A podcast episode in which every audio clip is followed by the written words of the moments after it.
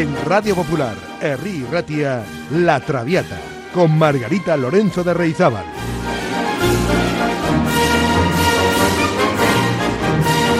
Pasión por la lírica.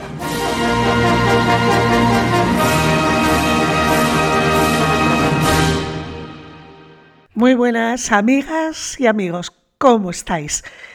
Después de esta semana pasada con un puente tan largo, bueno, quien lo haya podido celebrar, me imagino que habrán podido descansar, pero la verdad es que no sé si les va a servir de mucho, porque enseguida vienen menos de dos semanas, tenemos aquí las fiestas de Navidad, que aunque parezca que no, mm, dan, dan trabajo, ¿eh?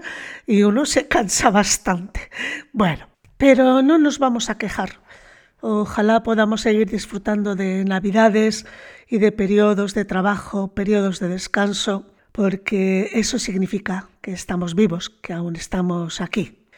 Y estamos aquí para disfrutar de nuestra pasión por la lírica. Hoy, además, con una aventura operística muy especial.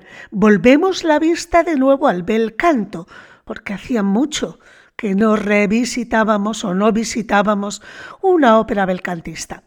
Hoy le toca el turno a Norma de Vincenzo Bellini. Ya saben, Norma, la druida de la Galia. Antes de comenzar, me gustaría que repasásemos un poco la figura de Bellini, que muchos dicen de él que fue el rey del bel canto.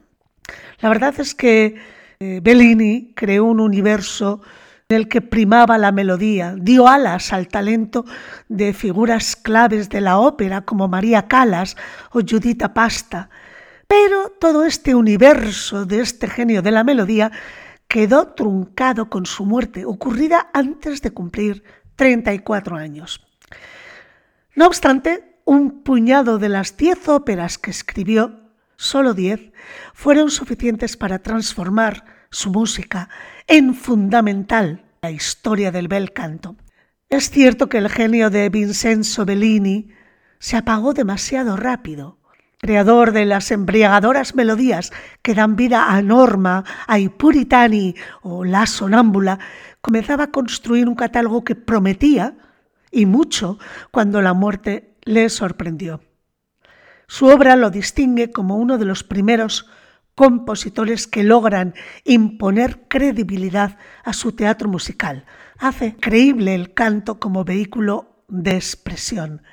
Bellini logró en sus partituras aquello que en Rossini y en el primer Donizetti, que son los otros dos grandes nombres del bel cantismo romántico, solo se insinúa.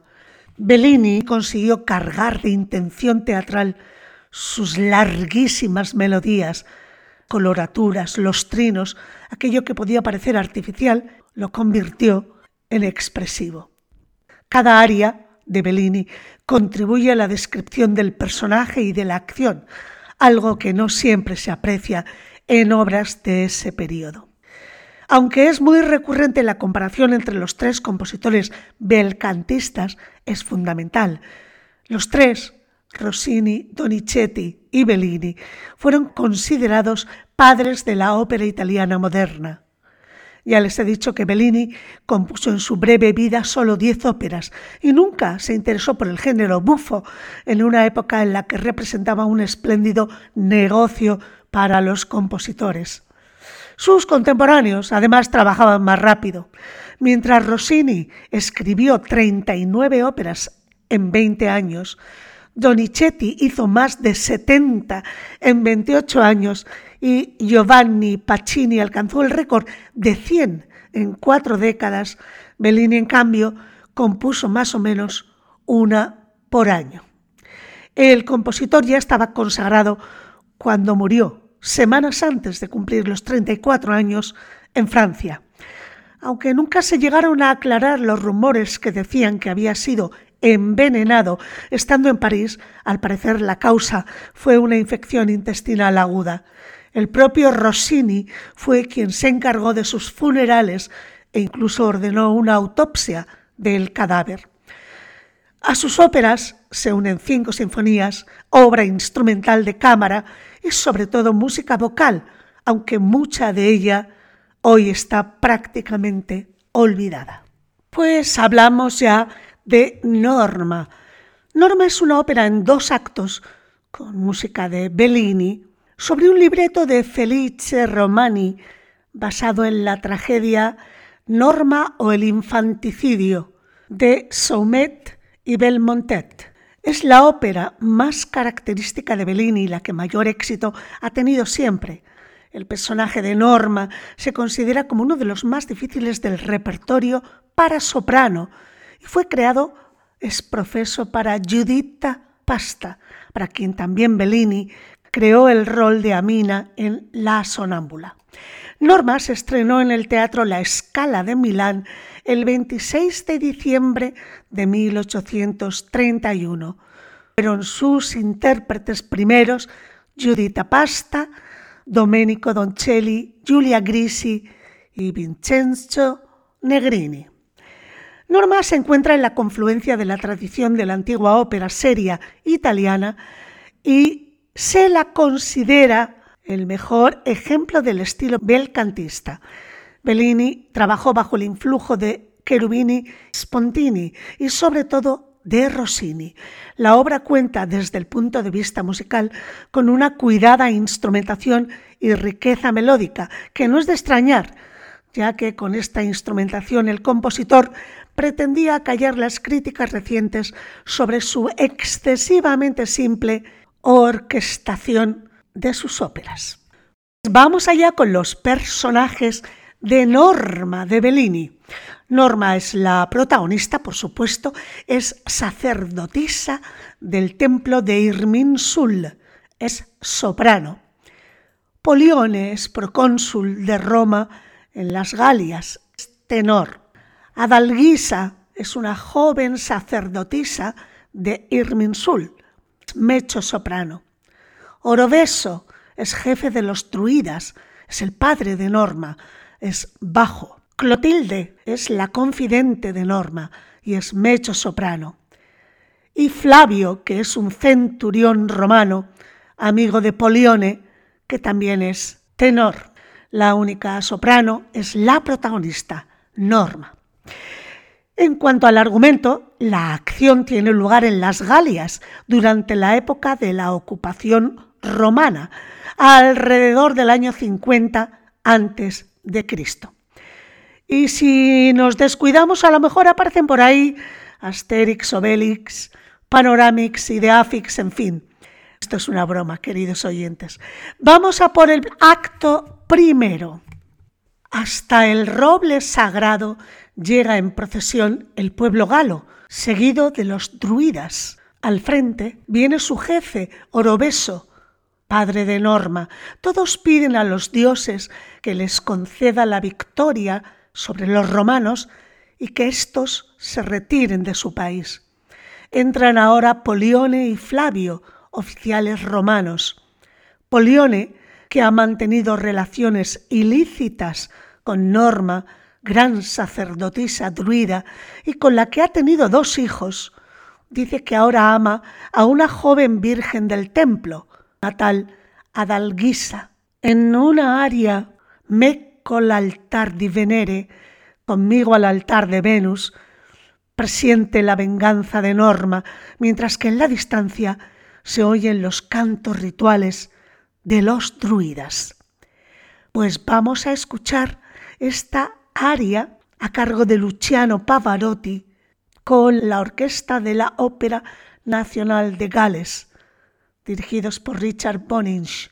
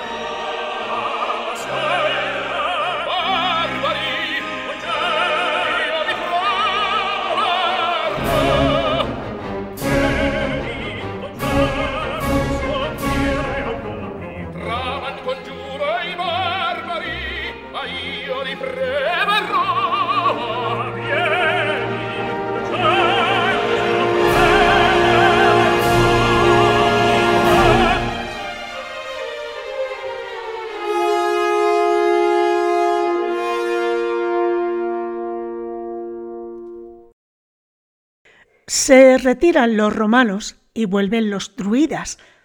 Estos dan la bienvenida a Norma, la cual anuncia proféticamente la caída de Roma.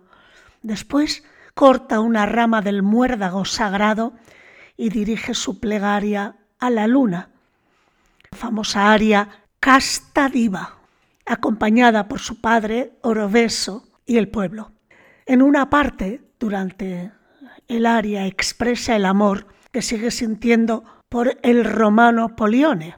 Después la escena queda vacía. Escuchamos a René Fleming con la London Philharmonic Orchestra dirigida por Sir Charles Mackerras, Casta Diva.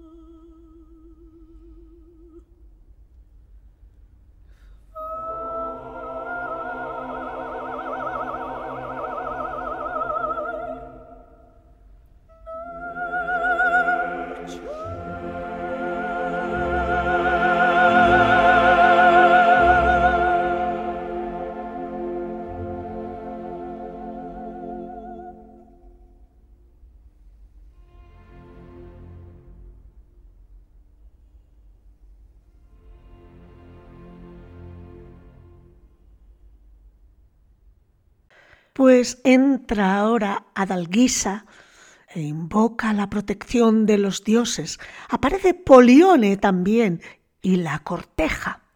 Adalguisa duda al principio, pero finalmente declara que ella también ama al oficial romano. Entre lo mejor de la ópera Norma hay dos dúos entre la protagonista Norma y Adalguisa. El primero, que vamos a escuchar, Adalguisa le cuenta cómo se ha enamorado de un hombre. Norma no sabe quién es y los sentimientos de la joven le recuerdan a los suyos cuando se enamoró de Polione. Norma, ahora en su morada con sus hijos y los hijos de él, revela sus confusos y dolorosos sentimientos. Le pide a Clotilda, su confidente, que esconda a los niños cuando vaya a llegar a Dalguisa. Sigue a esto un dueto entre Adalguisa y Norma, que dice, Io fu così. Yo era lo mismo. La confesión de Adalguisa despierta la comprensión de Norma, ya que ambas quebrantaron el voto de castidad. Escuchamos a Cecilia Bartoli y a Sumi Joe este precioso dúo de la escena segunda del primer acto.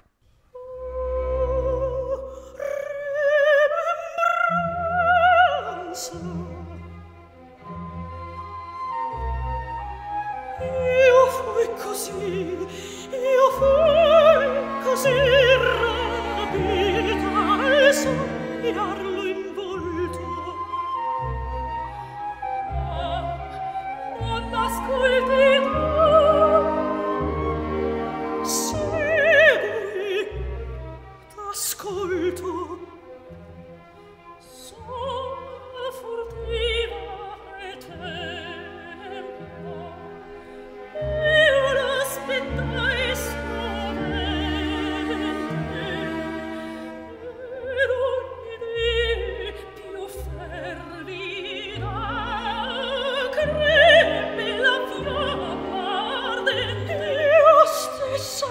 cose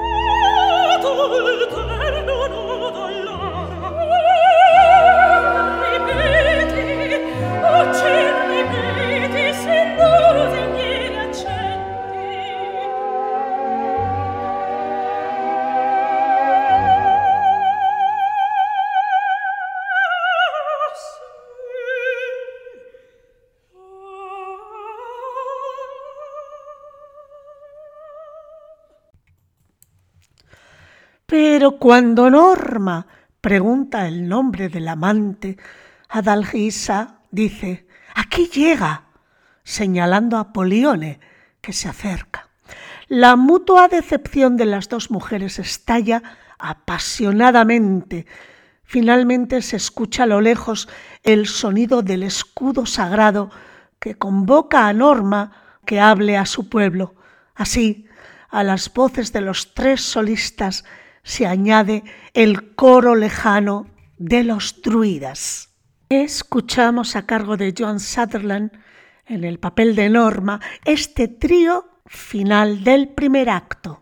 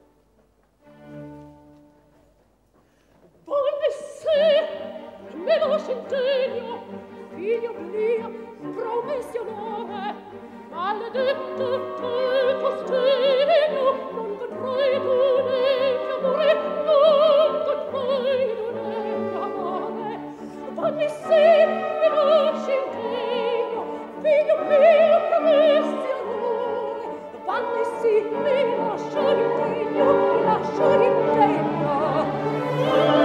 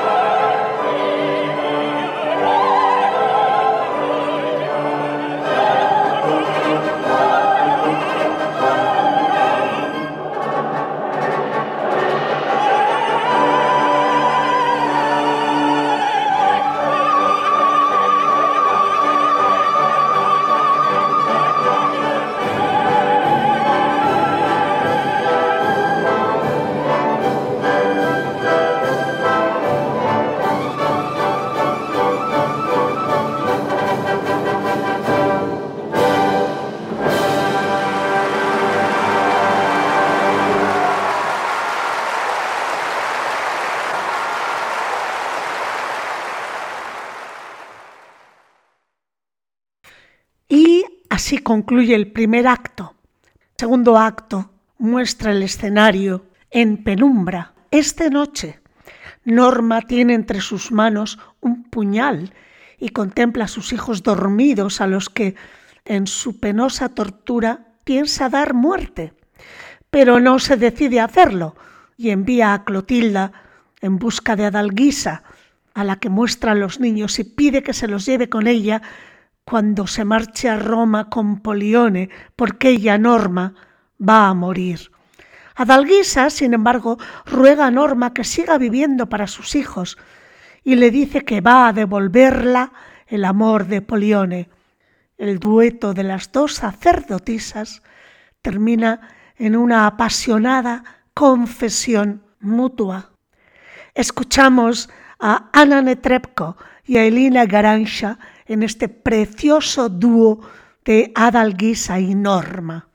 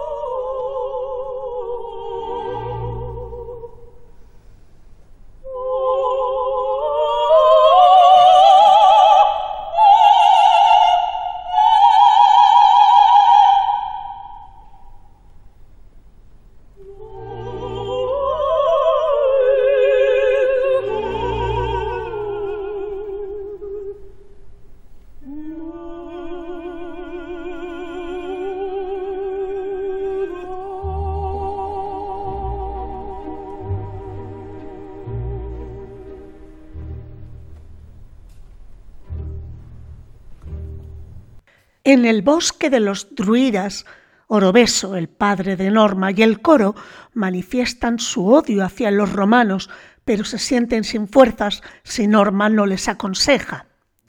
Vamos a escuchar a Orobeso. Orobeso aconseja a sus guerreros que guarden la ira que sienten contra Roma y cuando llegue el momento les vencerán.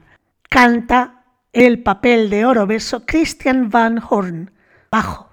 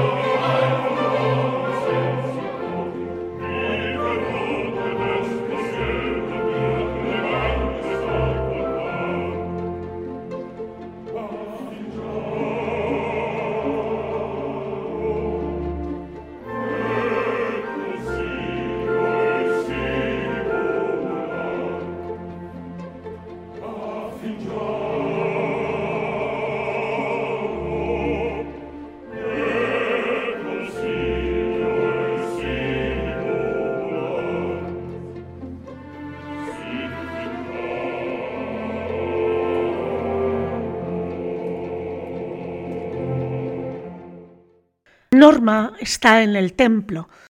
Sabe, porque se lo ha dicho Clotilda, que Adalguisa quiere renovar sus votos como sacerdotisa, pero que Polione ha jurado arrancarla del altar. Norma hace sonar entonces por tres veces el escudo sagrado y los druidas, al oírlo, vienen a escucharla cantando un himno guerrero. Clotilda llega presurosa con la noticia de que un romano que intentaba penetrar en el templo ha sido hecho prisionero.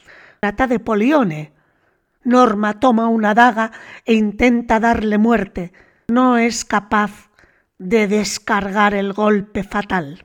Norma está ahora junto a Polione, quien rechaza la súplica de la mujer de que abandone a Dalguisa entonces Norma jura que ésta será quemada viva por haber quebrantado sus votos. Y llegamos al final de lo mejor de la ópera Norma. Es el momento en el que Norma tiene en sus manos el futuro de Polione. Su venganza puede ser tremenda. Le ofrece la vida con tal de que abandone a Adalguisa. Polione lo rechaza todo. Norma llama a los suyos ha decidido cuál será la víctima. Una sacerdotisa que ha infringido los sagrados votos y traicionado a la patria. Va a pronunciar el nombre de Adalguisa, pero se ve envuelta en un sinfín de sentimientos contradictorios, debatiéndose entre la lealtad a su pueblo, el amor al romano y sus remordimientos por haber traicionado sus votos. La culpa de Adalguisa es su culpa también, y en medio del asombro general pronuncia su propio nombre, expresando su amor por Polione. Escuchamos a María Calas y a Mario del Mónaco en este momento culminante. In mia man al fin to say,